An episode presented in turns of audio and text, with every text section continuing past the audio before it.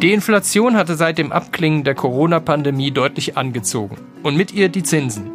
Zehnjährige Bundesanleihen werfen nach jahrelangen Negativrenditen wieder mehr als ein Prozent ab. Lohnen sich Anleihen jetzt oder wenigstens bald wieder? Würgen höhere Zinsen am Ende die Wirtschaft ab? Wie geht es weiter? Zeit, dies hier im Podcast mit einem Experten zu diskutieren. Sven Langenhahn ist als Portfolio Director Mitglied des Anleihenteams des Vermögensverwalters Flossbach von Storch Zudem Dozent an der Dualen Hochschule Baden-Württemberg und an der Flossbach von Storch Akademie. Er ist heute bei uns zu Gast und damit herzlich willkommen zu einer neuen Folge des FAZ-Podcast Finanzen und Immobilien. Mein Name ist Martin Hock. Und ich bin Inken Schönauer. Schön, dass Sie dabei sind an diesem Dienstag, den 12. Juli. Jahrelang waren die Zinsen total egal. 0,1 Prozent, 0,2 Prozent bekam man oder gar nichts. Wen hat das da interessiert? Ich weiß nicht, ob Anleihen je so dein Ding waren. Wann hast du denn das letzte Mal eine Anleihe gekauft oder in Festgeld angelegt? Oha, das ist ja gleich hier so wie im Beichtstuhl, lieber Martin. Und das bei deiner ersten Folge, die du jetzt hier für uns für den Podcast machst, bei der Gelegenheit. Herzlich willkommen im Team. Wir hatten dich ja schon angekündigt, aber wir freuen uns sehr, dass du jetzt äh, dabei bist. Also, gleich mal äh, Confessions in Sachen Anleihen. So direkt habe ich die ehrlich gesagt äh, noch nie gekauft. Also bevor ich wie so viele andere vor allem auf ETF geguckt habe, wenn man nicht auf Einzelaktien oder Einzeltitel geht, dann hatte ich natürlich auch Fonds, die habe ich auch immer noch und die behalte ich auch eine Zeit lang. Und da waren in der Tat natürlich immer mal Anleihen drin. Aber ehrlich gesagt mehr so als Zufallsprodukt und weil sie halt also mit drin waren und nicht, weil ich sie vielleicht äh, explizit ausgesucht habe. Wie ist das bei dir? Ja, ich habe vor einigen Jahren noch eine Hochzinsanleihe gekauft aber Anleihen-ETF und Anleihenfonds, das war schon einigermaßen traurig, was sich da abgespielt hat. Aber das ist eigentlich echt total interessant, denn Anleihen gelten ja immer als wirklich stabile Geldanlage auf so eine Art. Also man sagt irgendwie, sie bringen Stabilität ins Depot, ist ja so ein Satz, den man sehr häufig hört. Das hat weniger mit dem Ertrag zu tun und, und das finde ich dann irgendwie ganz interessant, aber das passt dann eben auch zu der Zeit. Es geht halt praktisch darum, Verluste zu begrenzen. Also, dass man was Stabiles im Depot hat und dafür weniger Verlust sozusagen einkauft. Ne? Tja, erzähl das mal so manchem Depot. Und das dann auch jetzt noch, wenn die Aktienkurse ebenso fallen. Ja, man fragt sich da schon, ob das alles noch so stimmt, was man jahrzehntelang gelernt hat. Ja, das gilt ja für so manches Thema. Ne? Also da kommen wir ja, wenn ich so an Krypto oder so denke, da kommt man ja auch immer so dahin, dass man denkt, vielleicht muss man manche Dinge auch einfach ganz neu lernen und man kann sich nicht auf das zurückziehen, was man immer schon gedacht oder geglaubt hat. Also insofern, vielleicht sind das jetzt wieder ganz neue Erfahrungen, die wir da als Anleger auch machen müssen. Tja, Fragen über Fragen. Und genau da wollen wir heute gemeinsam mit Sven Landenhahn ein bisschen Licht ins Dunkel bringen. Ja, willkommen, Herr Langenhahn. Ich freue mich sehr, Sie heute bei uns im Podcast begrüßen zu können. Ja, vielen Dank, dass ich da sein darf.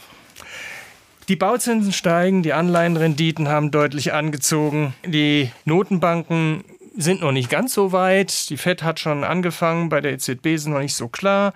Jetzt haben wir in den vergangenen Tagen aber die Renditen auch wieder recht deutlich nachgegeben.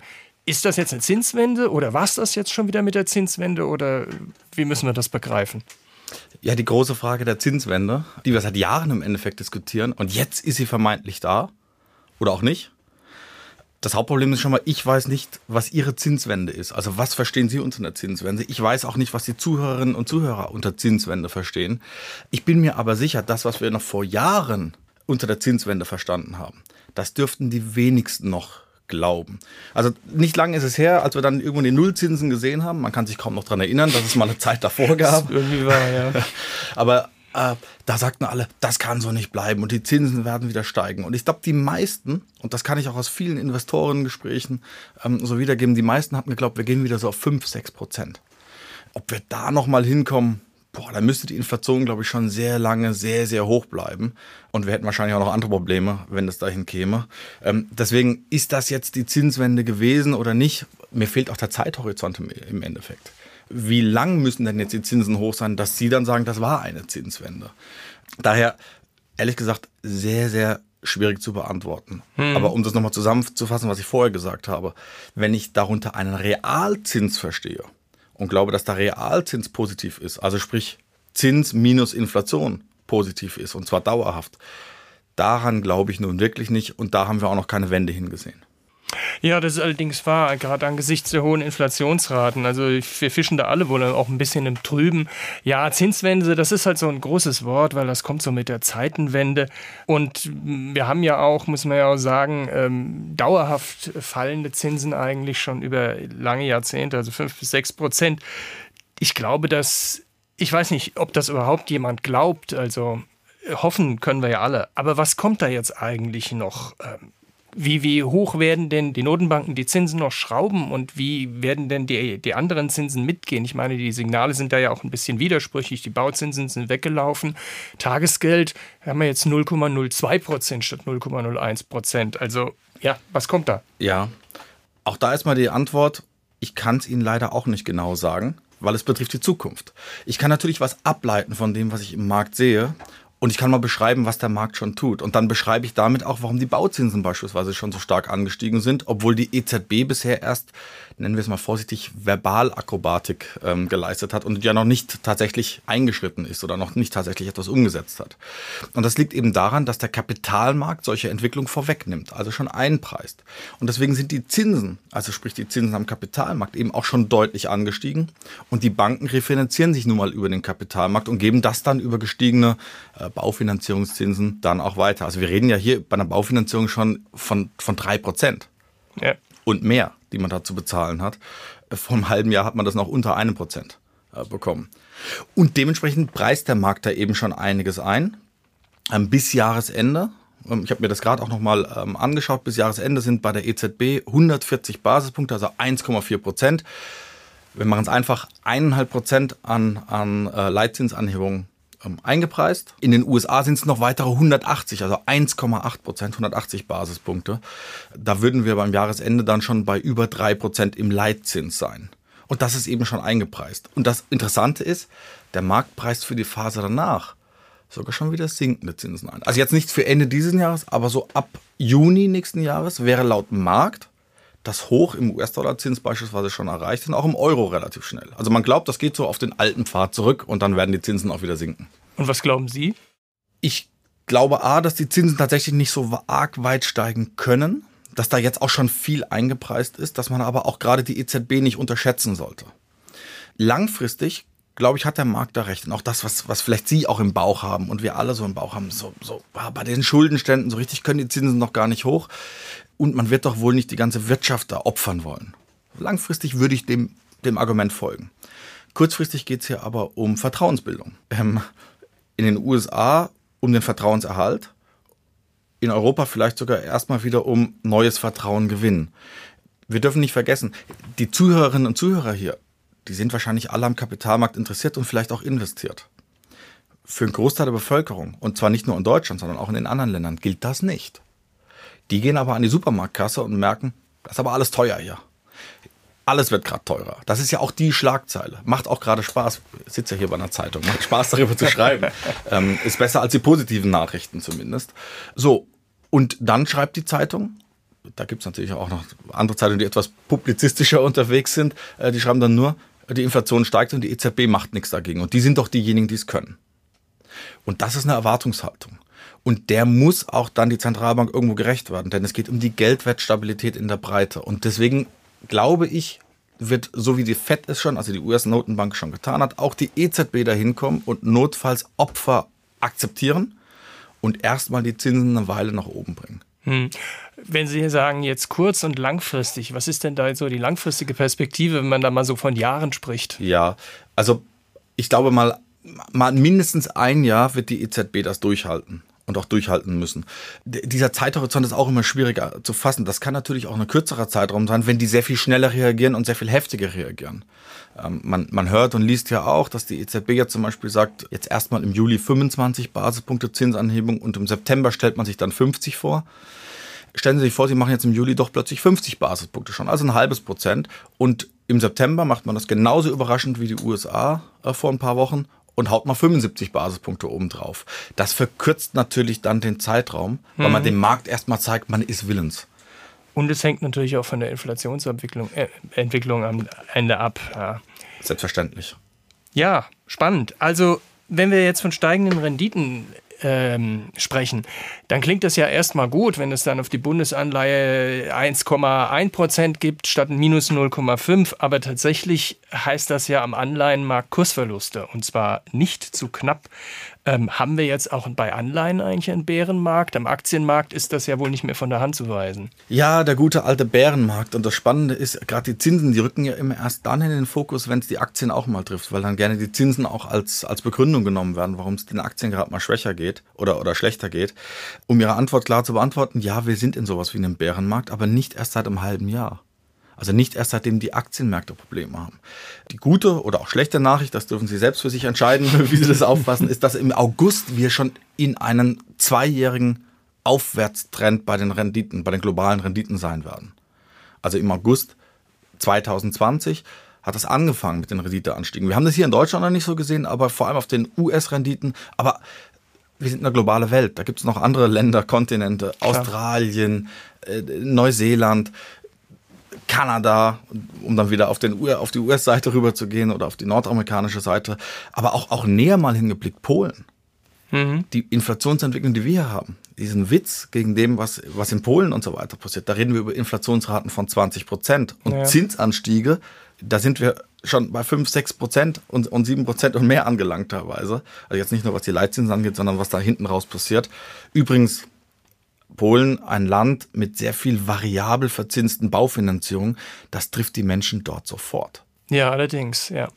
Ähm, also daher, ja, wir sind da in der Base angekommen und das hat dann auch was verursacht, was viele Anlegerinnen und Anleger so noch bisher noch nicht kennen, dass man mal über einen längeren Zeitraum, deswegen habe ich gerade die zwei Jahre mal ins Spiel gebracht, über einen mhm. längeren Zeitraum mit Anleihen auch Geld verliert, wenn man schon investiert ist.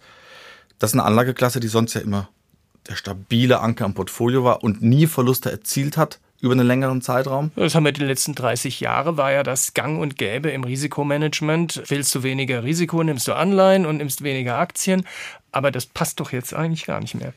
Das passt mal kurzzeitig jetzt nicht, weil wir auch dummerweise, äh, man spricht da so von Korrelation. Also wir haben dummerweise gerade einen Markt, bei dem eine hohe Korrelation zwischen allen Märkten besteht. Das heißt, es geht überall mal runter und ging vorher auch überall hoch. Das ist was, was aber, glaube ich, nur temporär ist und was vor allem auch dadurch bedingt war, dass eben keine Renditen mehr da waren. Na, wenn, wenn sie nichts mehr bekommen, haben sie auch nichts mehr, was sie puffert. Wir dürfen nicht vergessen, auch in den letzten 30 Jahren gab es immer mal wieder Zinsanstiege zwischendurch. Klar. Kommen wir auch wieder zur ersten Frage zurück. Was ist denn für Sie eine Zinswende? Ne? Ja. Ähm, da hätten man in den letzten 30 Jahren in dem Chart immer mal eine Zinswende ausrufen können. Per Saldo ging es aber nach unten. Der Unterschied ist aber, wenn Sie in den 80er Jahren beispielsweise Anstiege von 2, 3, 4 Prozent in den Renditen hatten. Dann sind sie aber gestartet von 10 Prozent Ausgangsniveau. Sie haben also was, was sie puffert. Hm. Weil das vereinnahmen sie erstmal diesen Zins, diesen Coupon.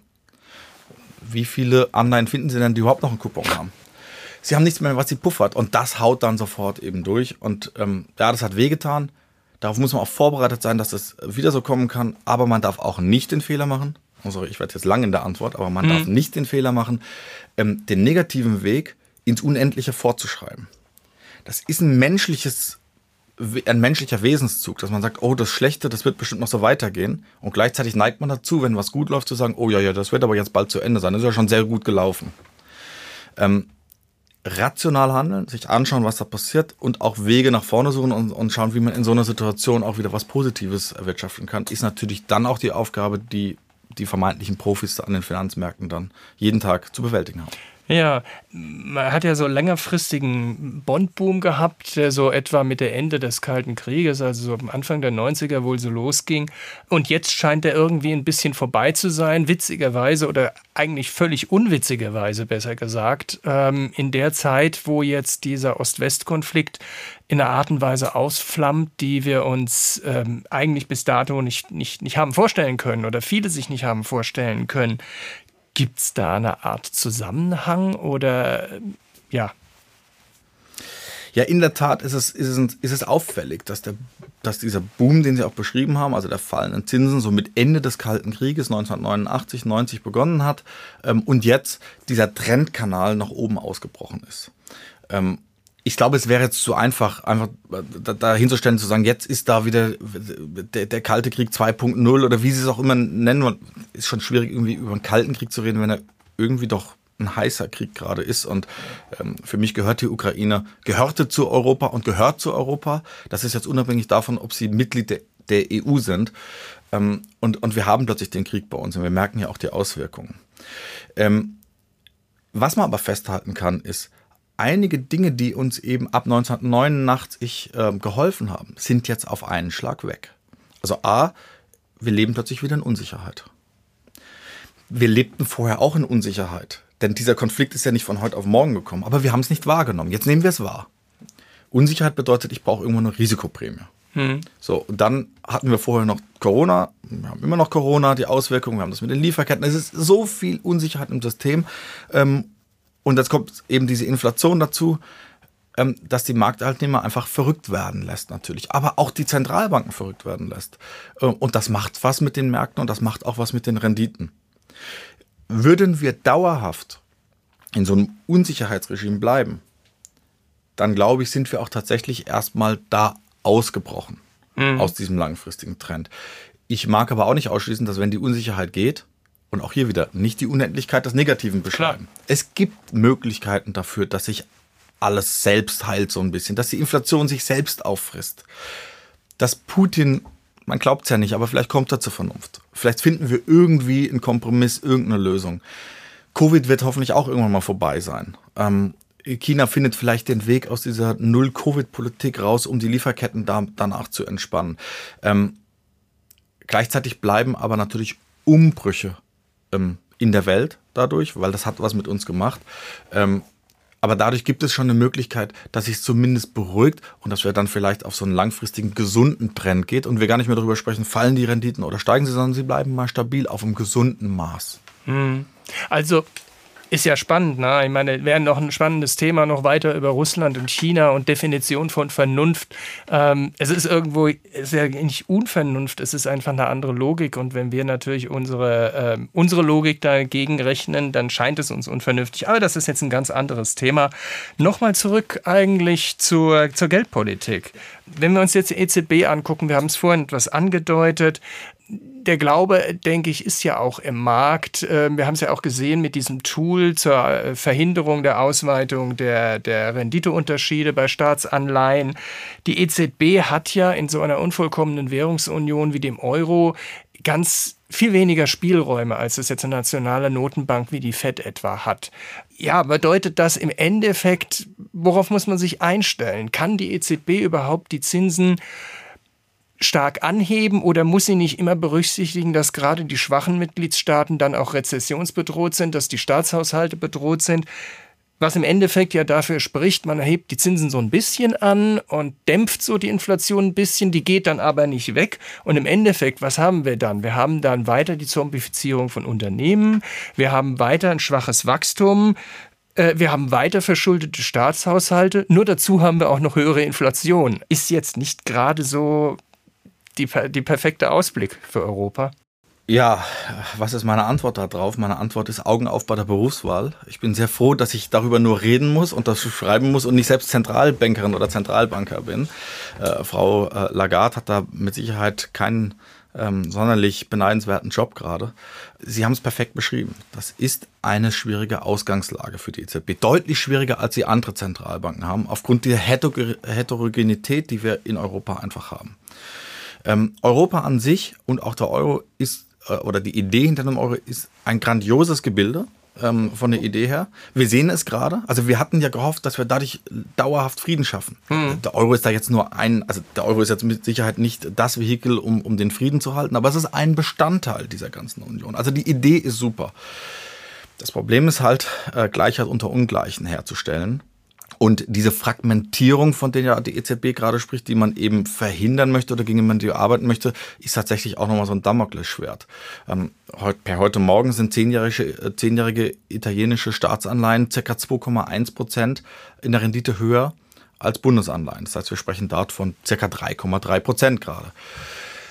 Ähm, das ist aus Sicht der EZB schon mal ungut, wenn da solche großen Aufschläge sind, weil wir sagen, wir wollen ja eigentlich einen Währungs- und Zinsraum haben.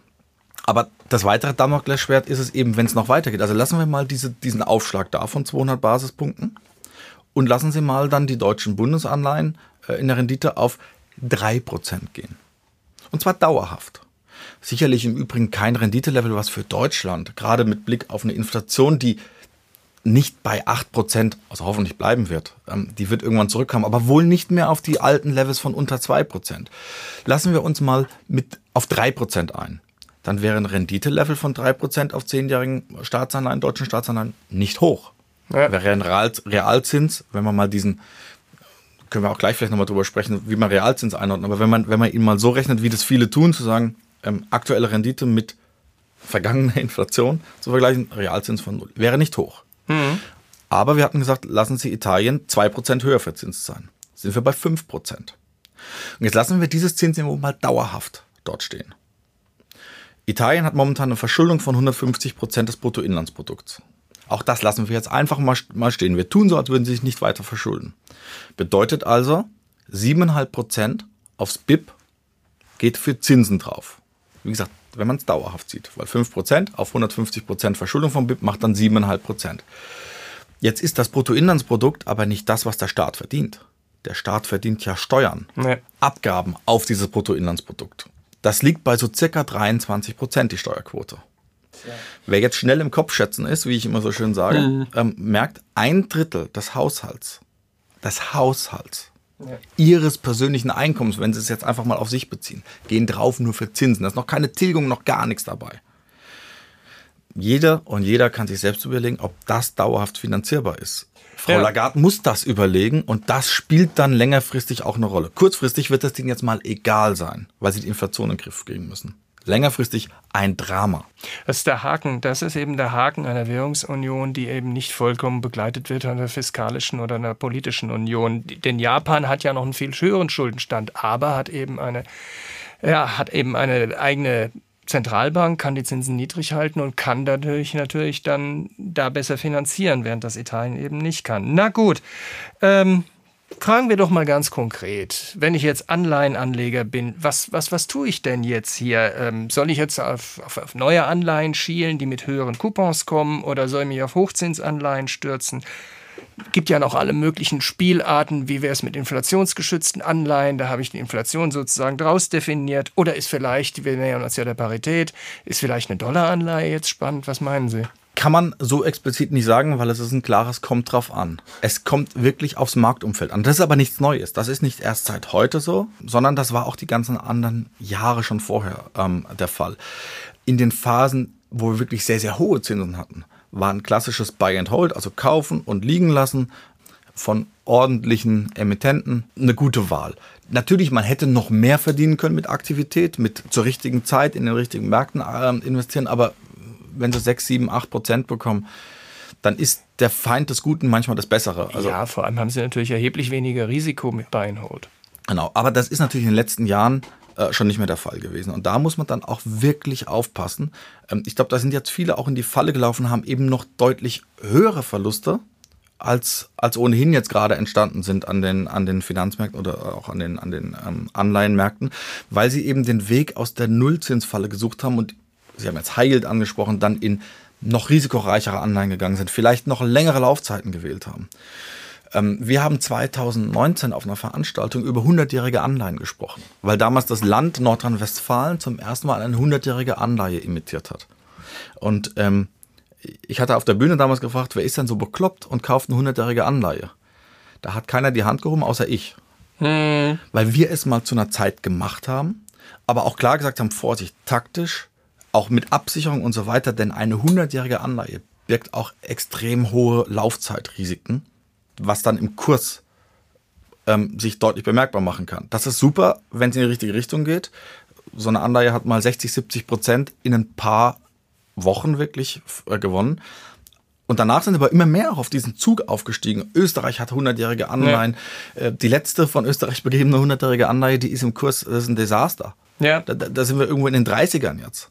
30 Prozent des Nominalwerts. Ja, Entschuldigung, ja, genau, weil, weil die Zinsen so stark angestiegen sind. Ähm, deswegen Vorsicht mit solchen Experimenten. Mhm. Ähm, das funktioniert nicht so einfach. Da, da kann ich wirklich nur dazu raten, sich Profis zu suchen, die auch nicht davor feinen können, dass, dass es ähm, oder schützen können, dass es nicht mal temporär auch Rücksetzer gibt, aber die zumindest dieses Risiko im Griff haben. Und das gilt insbesondere für Inflationsanleihen. So, jetzt habe ich mir selbst die Brücke gebaut, um zu meiner Realzins zurückzukommen. Äh, danke, dass Sie die Inflationsanleihen dann auch angesprochen haben. Auch das ist so ein Narrativ, was wir gerade oft hören. Da kommen äh, Kundinnen und Kunden zu uns und sagen, soll ich nicht einfach jetzt Inflationsanleihen kaufen, weil die Inflation ist hoch, das ist doch eine super Sache. Und dann habe ich letztens tatsächlich in der Kundenveranstaltung auch die Frage bekommen, Herr Langhahn, ich habe das gemacht, dachte, das wäre eine gute Idee, da was zu parken und jetzt liege ich voll hinten.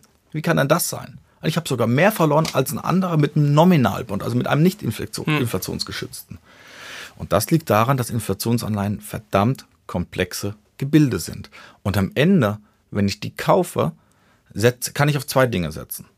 Entweder, wenn ich Buy and Hold mache, also sie bis zum Laufzeitende halte, dann kaufe ich mir die Realrendite ein, und zwar die tatsächlich heute handelbare, tatsächlich existierende Realrendite. Und das ist nicht das, was viele draußen tun, dass sie vergleichen mit aktuellen Inflationspunkt, mit Rendite für die nächsten zehn Jahre, sondern das, was beim inflationsindexierten Markt eingepreist wird. Und Vorsicht, wenn ich mir heute eine deutsche inflationsindexierte Bundesanleihe kaufe, dann kaufe ich eine negative Realrendite. Mhm. Dann verliere ich definitiv Geld real, aber ich weiß wenigstens wie viel. Also es wird nicht mehr sein. Aber es ist eben nicht so, viele denken, jetzt müsste ja positiv sein. Nein, die ist negativ. Und das Problem ist, wer vor ein paar Monaten inflationsindexierte Anleihen gekauft hat, der hat sie sich zu noch negativeren Realrenditen gekauft. Das Problem, was wir nämlich gerade an den Kapitalmärkten sehen, ist, dass die Realrenditen angestiegen sind. Und zwar die Realrenditen aus diesem inflationsindexierten Markt. Und das sehen Sie dann auch in Gold, weil viele fragen auch, warum hilft denn Gold momentan nicht? Weil es Gleiche ist. Die reagieren auf Realrenditeveränderungen von dem, was am Markt gehandelt wird. Mhm. Deswegen auch da nicht, es ist leider nicht so einfach. Ich, ich würde Ihnen jetzt gerne den Zauberkasten mitgeben. Ja, ja Gold war aber auch meines Erachtens auch, eine, der, das Preisniveau war auch ähm, eigentlich exorbitant hoch. Ähm, also ich konnte mir einfach nicht vorstellen, dass von diesem 1800 Dollar Niveau ähm, da nach oben eigentlich noch so viel, so viel geht. Ja, natürlich, Linker sind kompliziert, aber ich, ich dachte eigentlich immer, wenn man drauf guckt auf die Inflationserwartungen, die eingepreist sind und sagt, okay, der Markt meiner Meinung nach irrt er sich und äh, sagen wir auf zehn Jahre wird die Inflation höher ausfallen, müsste ich doch eigentlich wenn ich recht habe, vorausgesetzt, einen guten Schnitt machen können. Das ist so. Das ist so. Es bleibt aber dabei, dass sie die Realrendite, also gerade wenn sie halt auf Dauer dabei, dabei bleiben, nur die Realrendite erzielen können, mhm. die sie sich am Anfang eingekauft haben. Und wie gesagt, die wird momentan ähm, ist sie negativ. Aber zwischenzeitlich, wenn sie mit ihrer Meinung recht haben, dass das, was eingepreist ist, geringer ist als das, was später kommen wird, dann haben sie auch über eine Zeit definitiv was richtig gemacht. Das Problem ist aber an der Stelle, ähm, gerade wenn sie es eben handeln zwischendurch. Sie setzen ja nicht nur darauf, was kommt für Datenpunkte, sondern wie werden die Marktteilnehmer sie Klar. einpreisen. Es ist ja das, ich nenne es jetzt mal perfide passiert in den letzten Wochen, die, die aktuellen Inflationsraten sind immer weiter nach oben geschossen. Sie kennen die Schlagzeilen selbst. Mhm. Die sogenannte Break-Even-Inflation, also das, was der Markt einpreist, ist gleichzeitig nach unten gekommen. Ja. Ähm, woran liegt das? Weil man vielleicht dann auch den Zentralbanken mehr zutraut, dass die Medizin, die die gerade verabreichen, dann auch wirken wird und dadurch die Inflation auch zurückkommt. Für Deutschland mal so ein Beispiel. Für die nächsten zwei Jahre sind circa 5% pro Jahr Inflation gerade eingepreist. Kann man sagen, wieso ist er gerade bei 8? ist ja gar nicht so viel, was da eingepreist ist, aber wie gesagt, keiner glaubt auch allein durch Basiseffekte, dass, dass das bei 8 oder vielleicht sehen wir auch nochmal höhere, durch diese Basiseffekte, die jetzt momentan auch im Sommer wirken, vielleicht nochmal höhere Inflationsraten, aber keiner glaubt das auf Dauer. Interessant ist aber, dass sie dann auf fünf Jahre gesehen nur noch circa 2,7 bis 2,8 Prozent Inflation pro Jahr einpreisen. Da sind die 5 Prozent aus den ersten zwei Jahren ja enthalten. Hm. Wer jetzt auch wieder schnell im Kopf schätzen ist, der merkt, für die Jahre 3, 4 und 5 sind nur noch 1,2 Prozent Inflation eingepreist.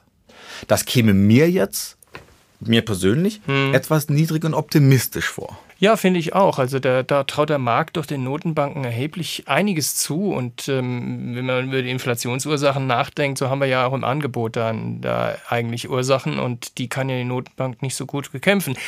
Naja, also, wir könnten ja natürlich endlos noch ein paar Anleihensorten durchdiskutieren. Ähm, aber was wir gelernt haben, ist, ähm, es ist nicht so einfach mit dem Linker, insbesondere, also der inflationsgeschützten Anleihe, kurz Linker genannt, ist, ist nicht so einfach, insbesondere wenn man also darauf baut, dass man die im, in der Laufzeit auch wieder an einem guten Punkt loswerden kann. Da muss man dann schon ein bisschen Glück mitnehmen.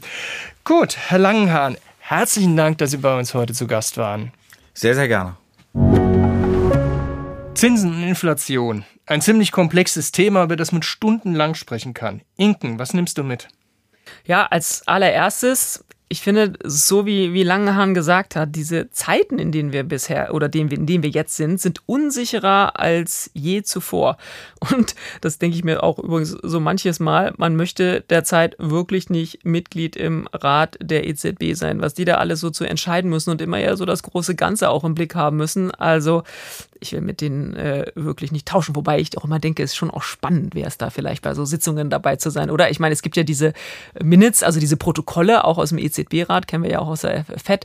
Aber es wäre schon mal interessant, da so ein bisschen Mäuschen zu spielen, ob die sich auch so richtig fetzen und ob es da Ärger gibt und ob die sich gegenseitig mal so Sachen an den Kopf schmeißen und so. Also ist aber ein anderes Thema, aber in jedem Fall so richtig, also für den offiziellen Teil tauschen ja, würde ich mit denen nicht.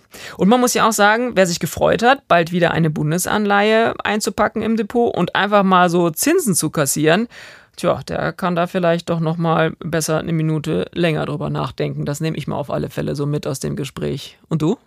Ja, ich liebe ja solche Gespräche wie das mit Langenhahn eben. Und ich freue mich, wenn jemand nicht kommt und so tut, als wisse er genau, was jetzt alles passiert und was man machen muss. Ähm, mich überzeugt es viel eher, wenn jemand dann auch mal sagt, also ja, Woher soll ich das wissen?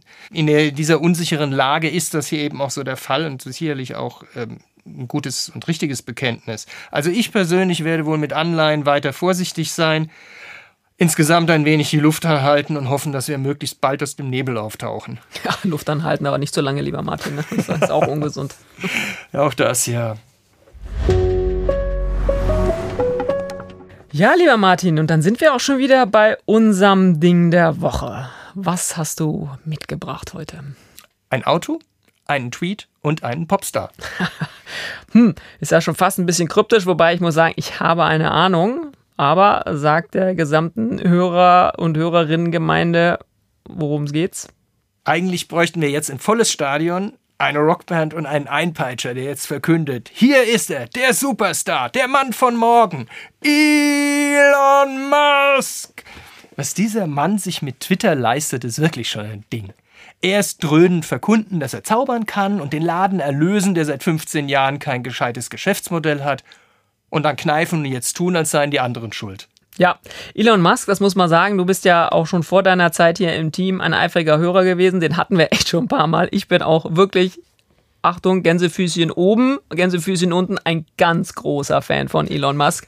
Also ich finde ja auch immer, ich nehme den ja auch immer als Beispiel, wenn alle so äh, hyperventilieren beim Thema ESG und Nachhaltigkeit, äh, denke ich auch immer, Elon Musk, ich meine, der, der, der darf gar, gar nicht in ein Depot mit seiner Twitter-Aktie. Was der sich in Governance-Sachen leistet, das ist wirklich, das ist eine Vollkatastrophe. So viele umweltfreundliche ähm, Autos, auch mit Tesla kann der gar nicht, äh, kann der gar nicht bauen. Aber ähm, ja, also insofern äh, wirklich äh, ganz mega Fan, Gänsefüßchen, aber ich sehe, auch du hältst nicht viel von ihm, insofern passen wir hier sehr gut zusammen. Ich sehe da eine Katastrophe mit Ansage. Musk dreht sich eigentlich für mich nur um sich selbst. Er tut wahnsinnig viel, um bewundert zu werden und hat auch viel erreicht. Und aber je mehr Bewunderung er dann kommt, umso mehr er glaubt, er kann alles tun und sich alles leisten, das kann einfach irgendwann nicht mehr gut gehen. Und dass er irgendwann zur Besinnung kommt und äh, bescheiden wird, Oh, das halte ich für sehr wenig wahrscheinlich. Ja, ist wieder mal so ein Beispiel äh, für diese Aussprache oder für diesen Begriff äh, zwischen Genie und Wahnsinn, ne? muss man sagen. Also. Ja, so ein bisschen, ja. Und das war's auch schon wieder mit unserer dieswöchigen Folge des FAZ-Podcasts Finanzen und Immobilien. Wenn Sie Fragen haben, Themenwünsche oder andere Anregungen, schicken Sie uns eine E-Mail an podcast.faz.de oder schreiben Sie uns auf unseren Social-Media-Kanälen. Wir freuen uns, wenn Sie uns abonnieren und wenn Sie uns weiterempfehlen. Zu finden sind wir überall dort, wo es Podcasts gibt. Und schauen Sie auch gerne mal in unsere LinkedIn-Gruppe, da gibt es auch immer wieder interessante Posts. Tschüss, bis nächste Woche. Tschüss, alles Gute und machen Sie was aus Ihrem Geld.